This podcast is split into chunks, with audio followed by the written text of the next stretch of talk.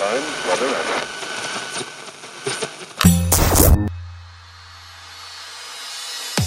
Pocket Hertz. Sintonize sua vibração. O único podcast que te mantém em alta frequência vibracional. Eu sou Elaine Ourives, especialista em frequência vibracional, treinadora de co-criadores de sonhos. Sou a criadora da técnica Hertz e do Holo Cocriação, o treinamento que já impactou mais de 47 mil alunos ao redor do mundo.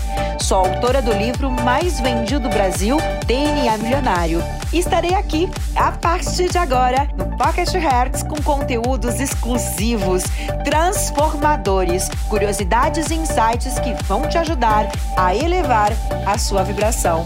Bem-vindos à sua nova frequência vibracional.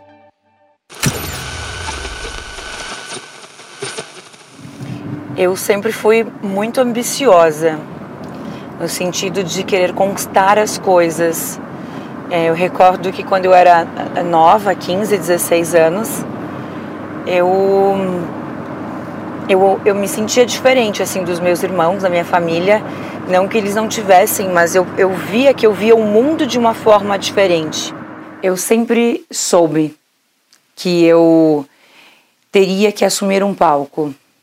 Mas eu acho que a compreensão maior foi na na RH, Currículo e Companhia, que era a empresa, o Instituto Ourives, é, eu dava treinamentos é, para um grupo pequeno de pessoas. Então, é, no programa de auto-placement, que é o benefício pós-demissão, todas as pessoas que estavam em busca da recolocação profissional, elas passavam pelo meu treinamento mental. É, então, era eu que treinava elas para o mindset, essa mentalidade é, de, um, de uma pessoa de sucesso. Na verdade, o segredo da recolocação profissional é você se sentir empregado, e tudo isso eu já ensinava, né? Então, eu, e, e a, gente tem, a gente tinha um índice de recolocação muito alto. Praticamente 100% das pessoas eram recolocadas. E eu sabia que o ponto principal era o meu treinamento. Então eu sempre soube que eu teria que assumir um palco, mas eu tinha as minhas desculpas.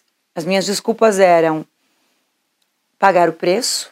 Pagar o preço era estudar muito, um preço que eu não estava disposta a pagar, porque eu sabia que era diferente eu dar um treinamento. O meu treinamento era dado numa mesa de reuniões, eram no máximo 10 pessoas. E aí, às vezes, eu tinha que fazer dois, três por semana porque não tinha um espaço maior. E era um treinamento muito. É, transformador. O depoimento dessas pessoas ali diante do grupo já eram depoimentos é, de vidas transformadas. Meu Deus, era, era incrível. E por eu ouvir esses depoimentos, eu comecei a perceber que aquilo não poderia ser dado para 10, 15, 20, era algo muito grande. Mas eu não estava disposta a pagar o preço. Então, existe a questão de com quem meus filhos vão ficar, é, o pagar o preço, que era o estudar, para que eu pudesse é, estar num palco, numa plateia para 100 pessoas, então teria que ir para um conhecimento bem maior, uma preparação maior. Então, eu achava a minha zona de conforto boa, porque eu ganhava muito bem. É, eu estava nos bastidores, eu vendia é, o treinamento de, de grandes palestrantes do Brasil. Minha empresa era a maior aqui da, da Serra Gaúcha, do Rio Grande do Sul acho que é a única da Serra Gaúcha e é pioneira no, no Rio Grande do Sul. E, e eu dava treinamento é como se fosse uma consultoria para um número pequeno de pessoas. Então eu tinha uma vida muito cômoda, eu tinha o um carro dos meus sonhos na época, é, eu tinha as roupas que eu queria usar, os sapatos que eu queria usar, as bolsas que eu queria usar. Eu não fazia nem ideia, na verdade, quanto eu ganhava. Eu sei que eu tinha uma vida realmente muito boa.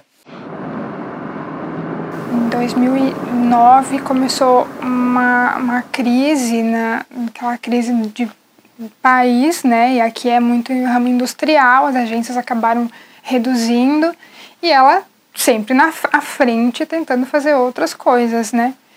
E aí ela já tinha esse instinto de, de querer buscar, de querer, eh, ela tinha a vontade e o conhecimento para querer transmitir isso, ela sendo palestrante, mas ela não tinha, ela tinha uma trava ainda, ela não conseguia se mostrar, ela não queria que as pessoas a vissem o rosto, ela queria falar, mas ela não queria aparecer, né? Nesse meio tempo eu, saí da empresa. A gente tinha várias divergências, nós temos.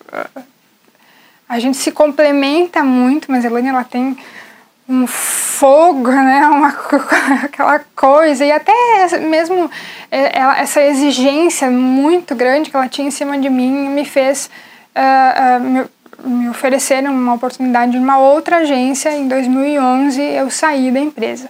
Nisso, 2010, antes disso, 2010, nasceu o Arthur e ele é meu afilhado. Então, é, eu passei por toda essa, essa todo esse período que ela teve. É, ela teve o Arthur, depois veio a Laura, ela acabou se separando grávida, né? E ali foi todo um, acompanhei tudo isso junto com ela, né? É, nessa situação da crise no país, e, e, essa, e, e esse reinventar o teu negócio, eu não tinha noção. Eu acreditava em crise. Então a crise começou a me pegar, porque eu tinha medo dela, né? E começou a baixar o meu faturamento. Então não foi uma coisa só. Nesse mesmo momento, eu tive vários problemas pessoais, muitos problemas pessoais. Então foi uma sucessão de coisas que me levaram a cada vez mais diminuir o faturamento. Diminuir o faturamento, ele também foi em virtude de meu olho não brilhar mais para fazer isso. E eu, eu preciso acreditar no que eu estou fazendo porque eu sou paixão, porque eu sou, é, eu sou muito intensa, tudo que eu faço é muito intenso. E o meu olho, ele não vibrava, ele não brilhava, meu corpo não vibrava e eu não sabia mais o que fazer ali. Eu não tinha mais motivação para acordar de manhã. Eu já acordava deprimida, dormia deprimida e eu tentava continuar ali, porque eu ganhava bem, a empresa ainda faturava muito bem, porque a gente ia diminuindo os custos. Então, demiti um funcionário, dois, e ela ainda anda com faturamento alto. Só que eu percebia que dentro de mim algo estava muito errado. E o tempo todo eu sabia que eu tinha que assumir um palco. Eu perdi tudo.